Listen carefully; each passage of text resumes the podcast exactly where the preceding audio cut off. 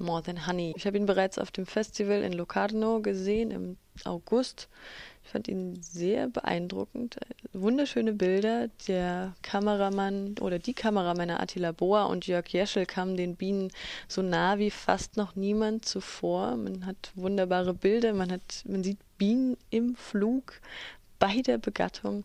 Und es geht eben aber leider um das traurige Thema Bienensterben, denn den Bienen geht es nicht gut. Es gibt die unheilvolle Milbe Varroa destructor. Es gibt Antibiotika, um die Viecher wieder hochzupäppeln, dann Pestizide noch und nöcher und Monokulturen.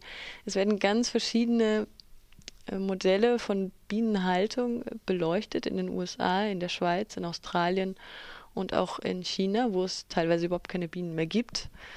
Äh, und es ist eine, eine wahre Familienproduktion von dem Schweizer Filmemacher Markus Imhof. Die Kinder, also seine Kinder erforschen zum Beispiel Bienen in Australien und ihr Willkommensgruß, so erzählte Markus Imhof auf dem Filmfestival im schweizerischen Tessin in Locarno, war erst einmal seine Sachen zu verbrennen, damit er keine Parasiten, Sporen oder sonstigen Krankheitserreger ähm, einschleppt, was die sensiblen Flug Viecher dann doch dahin raffen kann.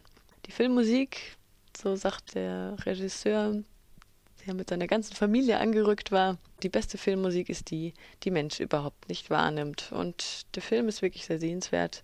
Im Friedrichsbau läuft er zum Beispiel um 19 Uhr und dann jeden Tag um die gleiche Uhrzeit.